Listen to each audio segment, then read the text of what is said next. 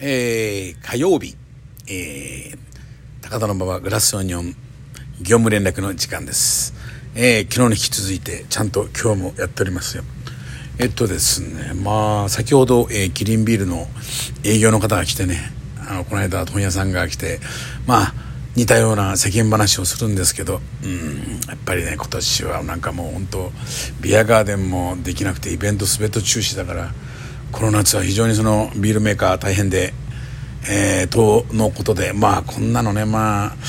聞いても聞かなくてもまあ同じなんで、まあ、そんな会話になるんでしょうからしょうがないですね。まあともあれねうんもうこれはねもうなんかねいろんなこと言う人がいるんだけど、まあ、これがこうなんかね国家的な陰謀だろうな、まあ、それはまあ置いといて。でもですねこれはもうねさっきキリンの人も話したんですけどこう生活のこうシステムがこれ完全に変わりますね。でもうこれはいいも悪いもこれからなんか中小はたくさん、うん、吸収されるかやめるかそんな感じになっていくとの予想をされてました。まあ実際そうなんでしょうね。それでどうなんだろうな。そのだから別にこれはもういいとか悪いとかじゃなくてなんかうんね。深刻に考えたらまあそのきりがないしうんどどうなんでしょうねあの、まあ、要はこれであの、まあ、大企業の人たちはもう実質これもうなんかテレワークなんかがこれはもうこれから必然というか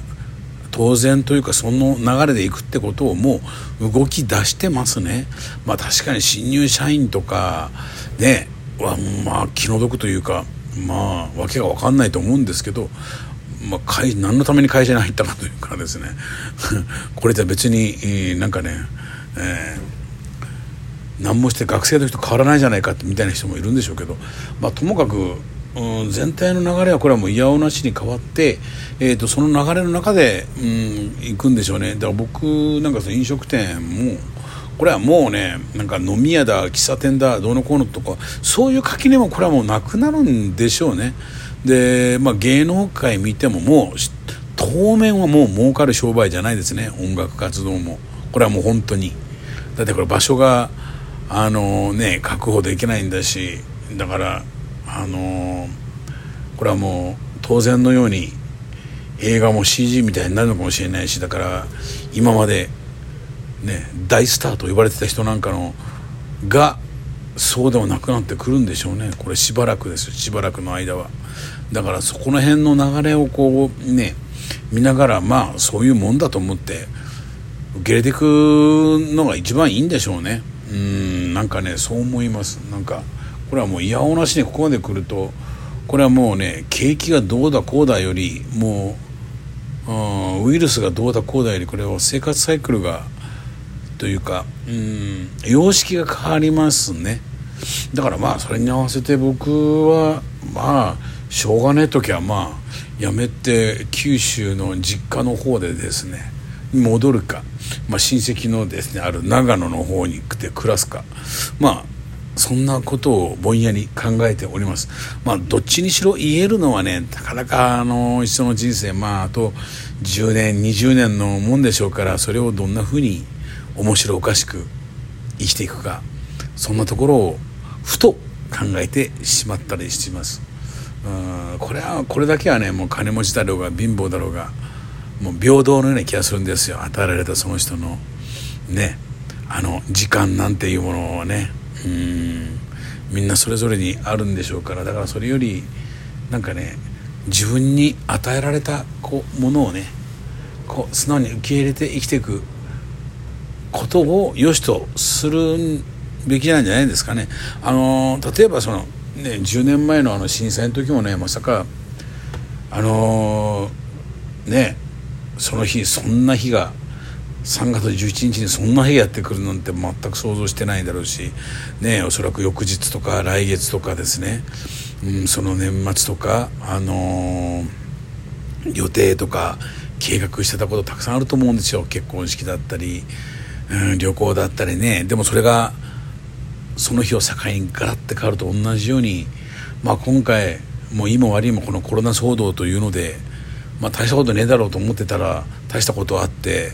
でだんだんだんだん長引くからみんなの生活もなんか思いっきりおかしくなってでいまだにこんな毎日送っていてそうするとそれなりの時間計画して経過していくと、